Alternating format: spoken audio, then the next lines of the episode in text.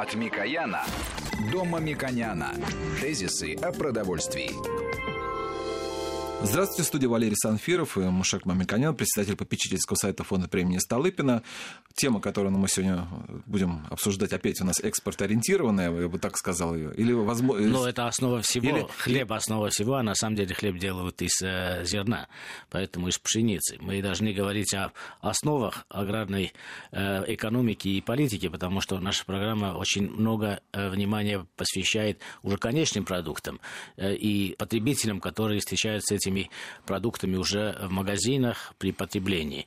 Но самые важные вещи мы обсуждаем редко, но сегодня как раз тот случай, когда у нас есть замечательная возможность обсудить с моей точки зрения, самым авторитетным экспертом в этой сфере, обсудить э, растениеводство в целом, обсудить зерновое производство, обсудить перспективы экспорта, потому что те задачи, которые правительство ставит перед э, производителями и экспортерами, они глобальные. На самом деле, э, с каждым годом эти задачи возрастают, нагрузка возрастает, одновременно возникает ряд проблем, которые тихо, э, громко как-то решают, возникают конфликты относительно внутренних потребителей и экспортеров, как быть с ценой, каждый год мы это обсуждаем, но, э, мне кажется, более широкую картину как выглядит российское производство зерна, как выглядит наша земля, какие перспективы и какие возможности, и что реально нужно сделать с промышленной политики. Мне кажется, нам сегодня даст разъяснение, пояснение, свои предложения, представления э, президент э, Российского зернового, зернового союза да. Аркадий Леонидович Лачевский. Аркадий Леонидович, здравствуйте. Я хотел еще сказать, что в 90-е годы Аркадий э, Леонидович, один из первых, консолидировал отрасль, создал лучший аналитический центр, который э, информировал участников рынка и правительства, работал с министерствами и ведомствами, поэтому он самый компетентный специалист в этой сфере для меня. Хорошо. Тогда мы, первый вопрос на Аркадия Леонидовича будет, что просто погодный. Я понимаю, что сейчас уже э, зерно-то у нас уже все собрано, но тем не менее летом были бы огромнейшие проблемы. Вот, в принципе, уже оценивают миллиарды, я насколько помню, рублей, в долларах даже кто-то оценивает потери. Вот как ну, все же уменьшить зависимость урожая, на ваш взгляд, от, от погодных условий? Ну, мы зависим от погодных условий довольно сильно, просто по одной единственной причине, потому что э, крайне технологично сеем. А у нас урожайность ниже, и именно этот фактор попадает э, у нас в зависимость от погодных условий. Ну, для примера могу привести э, случай 2010 года, когда у нас случился неурожай, засуха была глобальная на всей территории России. Мы потеряли 30% урожая. У американцев в 2013 году в пшеничном поясе была засуха более жесткая даже, чем у нас. Но они потеряли только 10% урожая. Вот цена этого вопроса. Это означает, что на самом деле существует э, технологический э, разрыв или ранжир по технологии. Вот у нас огромное количество земельных ресурсов, возможностей, э, но при этом технологии имеют большое значение. Вот насколько большое значение? Можно ли оценить это в деньгах? Вот каждый год мы, если будем технологически более развиты, сколько мы денег сэкономим? Вот вы сказали, 30% потерь при жаре. И, возможно, если мы будем технологически более развиты, растениеводстве, будет 10% потерь. Вот эти 20% в абсолютных величинах какую сумму э, э, составляют? И я сразу склоняю к тому... Да, да, склоняю Нет, к тому... В деньгах мерить нельзя. Нельзя? Ну, давайте нельзя. измерим в чем-то другом, да. причине, потому что mm-hmm. если мы вдруг вот возьмем и резко технологически отсеемся, как у нас случилось в восьмом году, например, а, на волне а, очень высоких мировых цен, помните, тогда был продовольственный кризис мировой, запасы резко снизились, и цены очень сильно выросли, пшеница доходила на мировом рынке там до 400, даже 450 долларов за тонну. Это привело к тому, что в сектор полезли все, кому не лень. Песчаники, нефтяники и так далее. И проинвестировали. А, прежде всего в технологии, в наращивание валовых споров, урожайности и так далее. И это привело к тому, что в девятом году а, рынок обвалился. Мы собрали в тот момент а, рекордный для постсоветского времени урожай 108 миллионов тонн. И это так продавило рынок, что цены упали в три раза. С 9 тысяч рублей за пшеницу третьего класса до 3 тысяч рублей. В результате все инвесторы деньги потеряли и ушли из сектора, и больше не рискуют в нем находиться. А, а если мы сейчас такую революцию технологическую произведем, это тоже обвалит рынок, мы не будем знать, куда девать эту пшеницу. надевать это зерно. Да. Это на самом деле очень э, интересная вещь, когда мы фраг... фрагментами отдельно обсуждаем. Но смотрите, наши радиослушатели, они э, люди разных профессий, они просто обычные э, люди и хотят э, понять уровень технологического развития, современного растениеводства, современной России, которая имеет амбициозные задачи самообеспечения, роста экспорта, насколько отличается от аналогичных э, технологий в других странах, применяемых в других странах, и насколько мы в отрыве от э, того, что мы имели до 91 года. Потому что здесь уже и политический сюжет возникает, потому что многие аграрники считают, что в советское время лучше и так далее. Поэтому я бы хотел, чтобы вы несколько э, показательных сравнений при, привели. Ну, э, плодородие почвы, сохранение э, почвы, уменьшение эрозии или мелиорации, вот как мы были до 90-го года и как мы э, выглядим сегодня. Это первое. И второе, все-таки э, как разрешить задачу, когда чем лучше урожай, тем хуже для производителя. Это вторая э, часть вопроса, которую я бы э, хотел, чтобы вы прокомментировали. Ну, первое, э, о чем, э, чем можно померить, собственно говоря, сравнительный анализ проводя, это в первую очередь урожайность. И урожайность до 90-го года составляла 16-17 центнеров с гектара. А, это было на фоне там, мировых показателей очень низко. А мировой рынок, ну, основные конкуренты, скажем так, тот момент производили примерно 35-40 центнеров с гектара. Угу. Сейчас примерно а, отставание, вот текущий урожай у нас 26 да. центнеров с гектара, средний показатель. А в прошлом году было повыше, было почти 30 центнеров с гектара, да, ну, как бы урожайный год был. А, а при этом, скажем, а, Франция хронически а, с Германией по 70 собирает. Ну, может, нам нужно сравнивать, например, с Канадой по климату, да, потому что мы говорим о очень большой климатической зависимости в растениеводстве. Поэтому давайте сравним с теми странами, с которыми... В Канаде а, тоже выше. Выше. Там, да, там чуть меньше 40. 37, 38. Да, э, очень хорошо. Э, смотрите, получается так, что в 90-е годы мы имели 16, сегодня около 30. Два раза, э, два раза урожайность увеличилась. Увеличилась урожайность не из-за потепления, э, наверное, и не увеличения осадков или улучшения погоды для зерна, а что изменилось в аграрном секторе, что он э, стал производить в два раза эффективнее зерновые культуры если мы в целом по стране э, оцениваем как нетехнологичные наши посевы, то это не значит, что у нас нет технологичных производителей. Вот именно, да. И при этом, да, у нас есть регионы, которые на самом деле э, вполне сравнимы с конкурентами, э, скажем, Кубань где урожайность э, выходит за 50 центнеров с гектара, а в некоторые сезоны доходит аж до 60 с лишним. Это все-таки климат или все-таки технологии? Это технологии, конечно. Технологии. Да. Это означает, что, в принципе, мы не против, и скорее вы не против развития технологий, которые может привести при резком эм, увеличении урожайности, снижения доходов, да? А я эта тенденция... За да, технологий, естественно. Я за плавное, эволюционное, эволюционное развитие. Эволюционные не надо, да. да. Это, а разве есть революционные? А, ну, я говорю, революционные мы проходили вот в девятом году. А, ну, когда это... залпово много приходит, сразу инвестируют, да? Да. Э, хорошо. Вот когда мы говорим о развитии технологий, э, из каких это элементов состоит? Это э, семенное дело, это трактора, это удобрения. Вот где основные наши конкурентные долгосрочные преимущества и где недостатки для российской экономики? Ну, долгосрочные преимущества у нас только запас питательных веществ в почве и дешевая рабочая сила на селе. Вот, собственно говоря, долгосрочные наши конкурентные преимущества. А отставание в первую очередь в том, что мы не в состоянии отстроить всю цепочку. Ведь технология выглядит каким образом?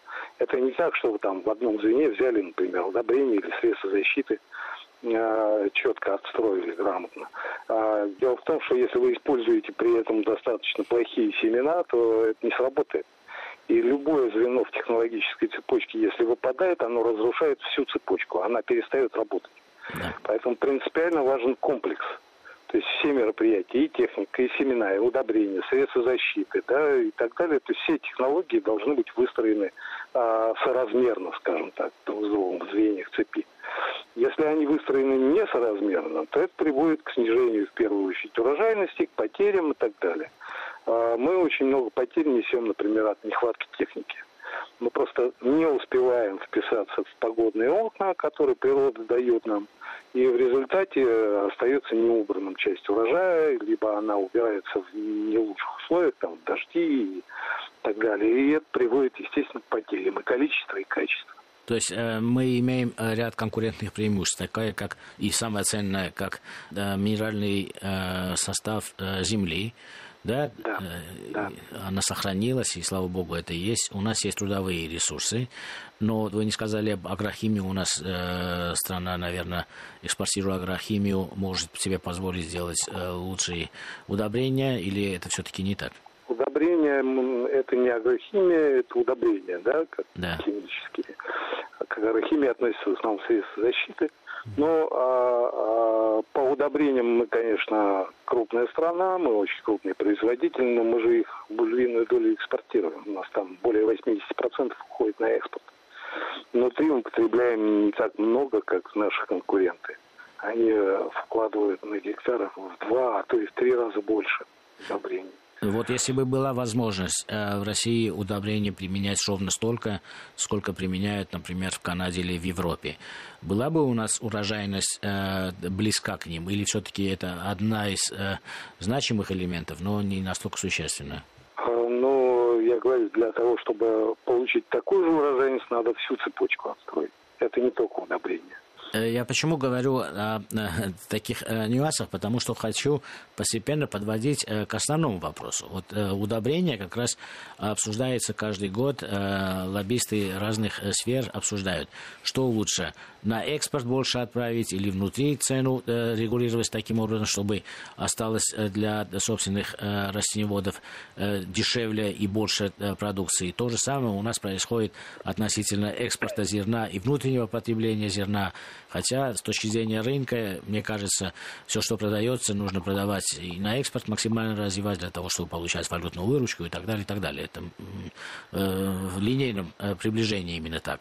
Вот какие э, нюансы э, регулирования вы видите для того, чтобы у нас планы реализации развития экспорта и э, не очень э, взрывного характера роста цен внутри в эти периоды э, наступали. Есть ли какой-то международно признанный или опробированный в разных странах механизм, как регулировать внутренние рынки, когда страна на самом деле огромный экспортер того или иного вида продовольствия или удобрений или чего-либо? Вот есть ли такие инструменты у вас предложения, как смотреть на эту тему? Ну, конечно, предложения есть, но э, смотрите, как э, в мировой практике регулировался рынок. Э, ну, скажем, Америка вводила э, дважды эмбарго на поставки в Советский Союз. Советский Союз был крупнейшим потребителем э, зерновых. И эти два эмбарго были продиктованы разными причинами. В 70, там, не помню точно, каком втором или третьем, нет, это Афганистан, потом в 80-м, да, да. Афганистан, а в 72-м или 73-м году там случился неурожай сои, в Америке наводнение было. И в результате они ввели эмбарго на поставки э, именно сои. А результатом, следствием, это выводы не мои, это выводы самих американцев. Следствием этого эмбарго стало порождение Бразилии как конкурента по сое. Угу. Следствием эмбарго 80-го года по пшенице вводилось эмбарго стало рождение Евросоюза как конкурента по пшенице для Америки. Американцы да. сделали жесткие выводы в 90-е годы, приняли закон, а, который запрещает правительству вводить любые экспортные ограничения а, вне а, объявленной по всей территории США чрезвычайной ситуации. То есть, если хотите вводить ограничения, объявляйте чрезвычайную ситуацию, никак иначе. И у правительства сегодня нет прав на ограничение экспорта.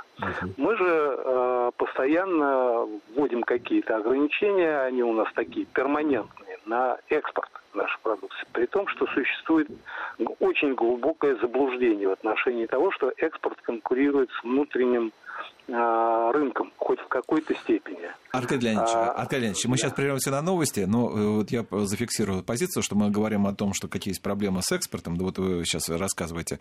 Э, напомню, что у нас на связи президент Российского зернового союза Аркадий Леонидович Длачевский. После новостей вернемся. Тезисы о продовольствии. От Микояна до Мамиконяна. Тезисы о продовольствии. Ну что же, по-прежнему на студии Мушек Мамиконян, и по телефону с нами наш эксперт сегодняшний, президент Российского зернового союза Аркадий Леонидович Злачевский. Мы э, достаточно много говорили в первой части нашей программы о том, какие есть, э, оказывается, даже риски того, что если сразу увеличивать возможности российского зерноводства, ну, урожайность, урожайность да. если не использовать всю цепочку, как Цена уменьшится, и, естественно, производителям будет плохо. И дальше мы перешли к тому, что нужно сделать, что вот, на, если говорить об экспорте, какие вот есть, есть проблемы. Вы Аркадий Леонидович вспомнил американский опыт, сейчас вот... Но я бы хотел как раз, э, э, чтобы дальше продолжил Аркадий Леонидович, э, сказать о том, что мы в данном случае обсуждаем с ним ежи годный, наверное, э, дискурс относительно того, ограничивать экспорт, ну, в данном случае зерна или других продуктов, или все-таки не ограничивать, потому что каждый год внутренние э, потребители кормов, там, в другом случае растительных жиров и так далее, требуют каким-то образом регулировать экспорт для того, чтобы внутренняя цена якобы была для них более приемлема. И это вечная проблема, что правильно делать, какую формулу принять при, э, при этом. И поэтому, будучи самым активным участником, аналитиком в этой сфере, Аркадий Леонидович сегодня скажет свое мнение. Мне кажется, это очень будет интересно для того, чтобы знать, а вообще классически, как это делается. Вот мировая практика показывает, что если прерывает экспорт по собственной причине, иногда бывают там ветеринарные, санитарные проблемы, страна прерывает, то она теряет контакты, она теряет возможность выхода на э, большие объемы, на разные рынки, и в конце концов получает других более сильных конкурентов, которые вытесняют его с этих э, его экспортных рынков. Поэтому, Аркадий Леонидович, это очень интересный опыт. Скажите дальше, как лучше поступить тогда. Ну, вот смотрите, существует заблуждение, э, что э, экспорт хоть как-то конкурирует с внутренним рынком. А объясню почему. Мы, экспортируем пшеницу четвертого класса. Это продовольственная пшеница низких кондиций. При этом наша продовольственная э, сфера потребляет в основном пшеницу третьего класса, ну, требует, по крайней мере, да, чтобы потреблять. А именно третий класс, э, который мы экспортируем очень мало. А в составе общего экспорта пшеницы это ну, 10% всего-навсего. Ну, ну а нужно сказать радиослушателей, что мы говорим о э, хлебопечении, о производстве да, да, хлеба. Это, печенье, Поэтому да, это до третьего класса. И так да. далее. Угу. А мы экспортируем всего 10% в составе пшеницы этого третьего класса да. который внутренний рынок потребляет в массовом порядке. И то же самое с фуражом. А, фуражная пшеница, которую требуют животноводы, а, вообще не фигурирует у нас в составе экспорта. И она просто отсутствует. Мы другие фуражные культуры экспортируем, такие как ячмень, кукуруза и так далее. А пшеницу фуражную вообще не экспортируем. Поэтому этой конкуренции нет. Есть распределение по рынкам сбыта. Ну и логика здесь очень простая. Нет проблем поставить на внутренний рынок любую а любую продукцию, которую мы производим, как зерновики, а, для этого всего лишь заплатите на копейку больше, чем экспортер. И все. Да, и это вот она цены. на внутреннем рынке и осталась. Это вопрос цены. Поэтому все эти требования в основном связаны не с балансом внутреннего потребления а, и снабжением внутреннего рынка, а связаны с ценообразованием. Всем хочется цену пониже. Но сразу ставит вопрос в повестку дня, а почему, собственно говоря, мы должны дешевле снабжать внутренний рынок, чем зарубежных потребителей?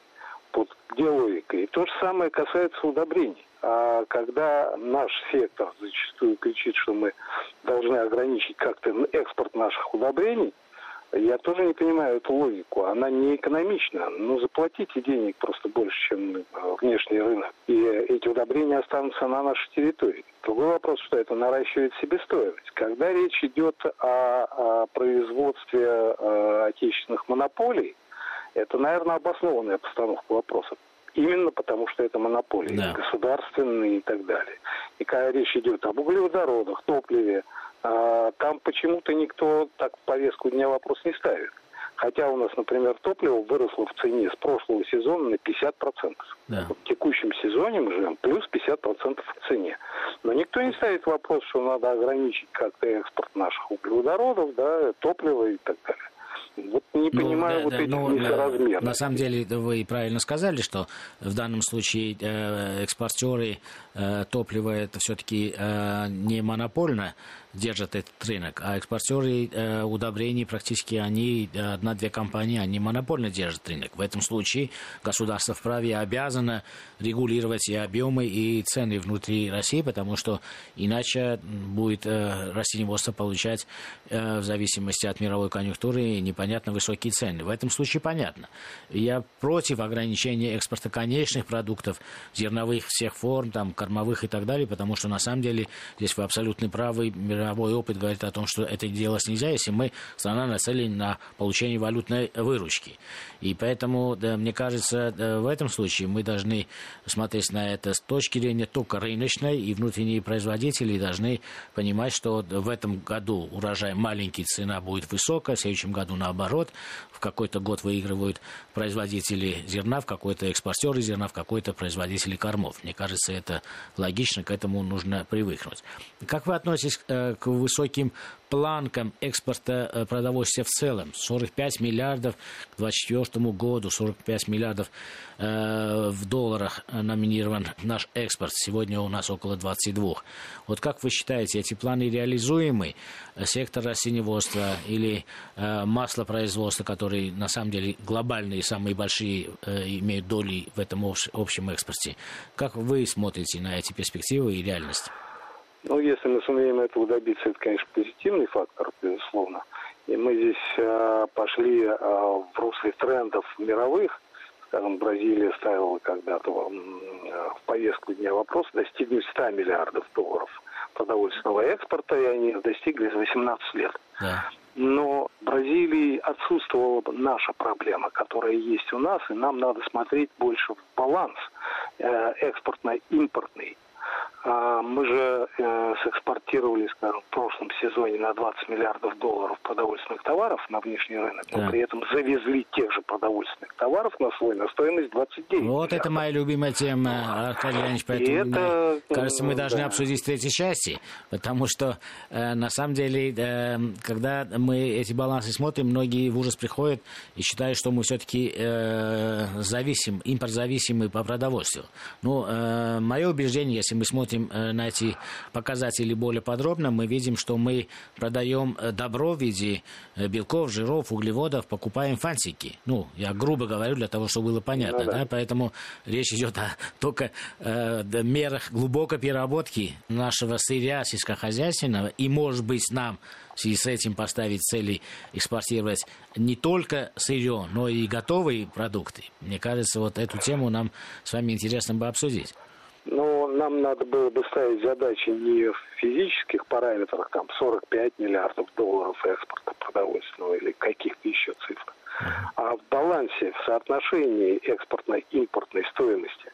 Тогда это было более адекватно. Хорошо, 45 миллиардов – это хорошая задача. Да. Ее неплохо было бы достигнуть, да, но при этом надо сократить импорт – а то если мы на 45 сэкспортируем к энному количеству, ну, тому году, который обозначен, да, и купим на 50, да, например, да. а купим на 60, от да. этого нам легче не станет. Да, да, согласен. Вот о чем да. речь. Не так-то все просто, просто экспортировать. Ну вот я, я Аркадий Леонидович, э, Маша вы тоже об этом говорили, что вот, например, вот если заходишь в тот же магазин, э, не знаю, крупный сетевой, э, купить, например, замороженные полуфабрикаты хлебные практически невозможно. Это российские. Это все в основном были вот это французские, какие угодно.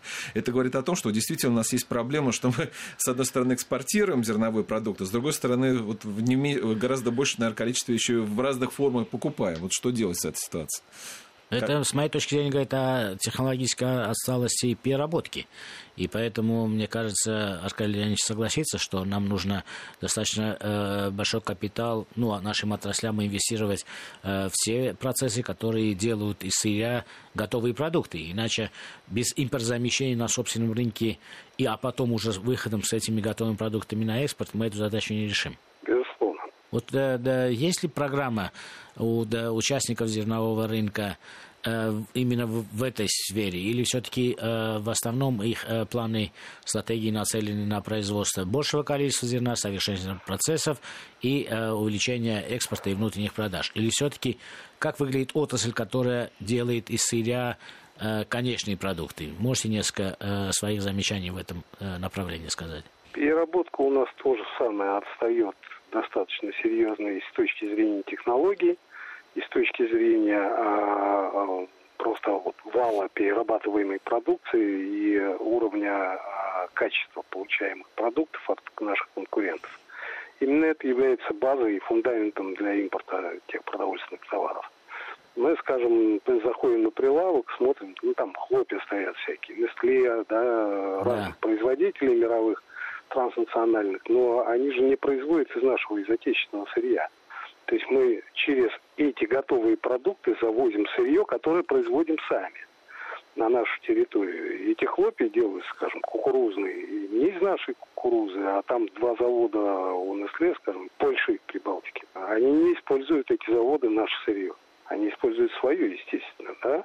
И, конечно, нам надо было поставить такие заводы на, на нашей территории, даже если мы согласны с тем, что на прилавке должны присутствовать продукты от Nestle или других а, транснациональных корпораций, надо их а, обусловить, чтобы а, к локализации, скажем так, то есть создать условия, которые а, простимулируют их приход на нашу территорию. Вот как это сделать? В автомобильной промышленности на самом деле достаточно большое регулирование, и это имеет да, определенный успех. Верно. Эта программа была отдельно успешна с моей точки зрения. А вот как наши, наши вот То же самое сделать? нам надо сделать с готовой продукцией. А вот как сделать? Вот э, тесто великолепного качества э, даже не из нашего или из нашего зерна приходит а на это наши... как раз вопросы регулирования, а, потому что невыгодно им невыгодно производить на нашей территории эту готовую продукцию. Мы такие условия создали, что они не хотят приходить. Но вы сказали, у нас вот труд дешевле, энергия дешевле. А, да что а, нужно делать? Ничего у нас не дешевле. Кто сказал, что дешевле? Вы сказали, трудовые ресурсы у нас дешевле. Трудовые ресурсы на селе у нас дешевле. Да, на селе. А, естественно, такие конгломераты... А на самом деле... в основном в городских агломерациях. Но в мясной промышленности все постепенно мигрировало в село э, или в районные центры, практически в крупных ну, городах. Ну, я говорю сейчас о зерновом производстве, да, не.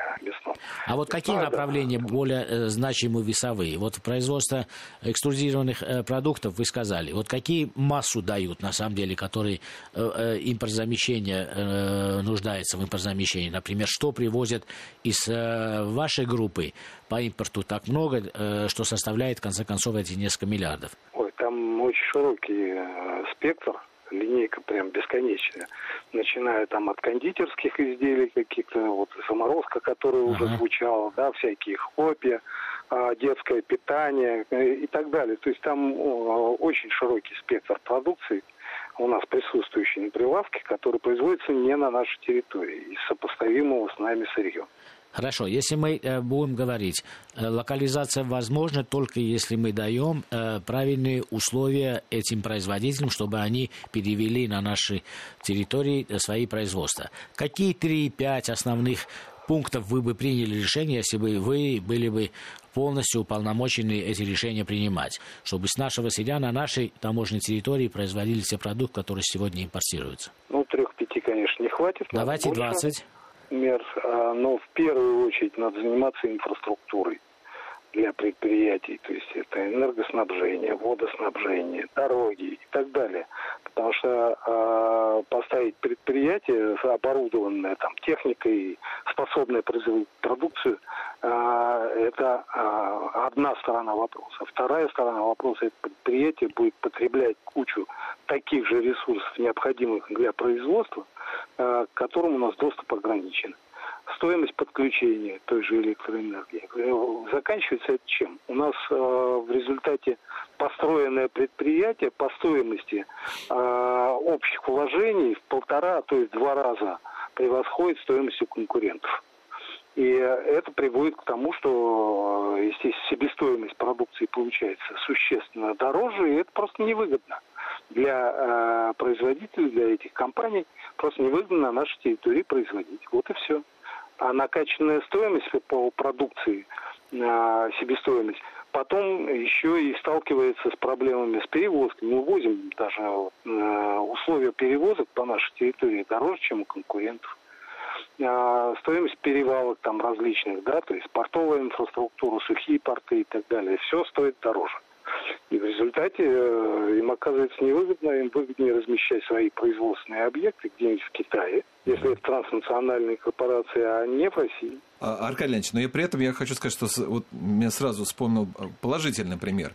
Э, это как раз касается московского региона и подмосковного. То, что касается мучных изделий, э, крупная, итальянские, э, крупная итальянская компания пришла на российский рынок, закупая только исключительно российскую продукцию. Тут, правда, проблема с логистикой, потому что из Подмосковья не подходит состав, гоняет чуть ли не из Саратова, из Самары. Но, тем не менее, опыт есть положительный если вспомнить, посмотреть? Нет, ну у нас есть много достаточно положительных опытов по разным видам производства, да, и мы же сумели как-то завлечь, скажем, там, крахмал паточную. Да, Промышленность да. у нас, э, да, она нормально в общем, развивается, и а, при том, что львиная доля по рынку производимой продукции производится транснациональной компанией.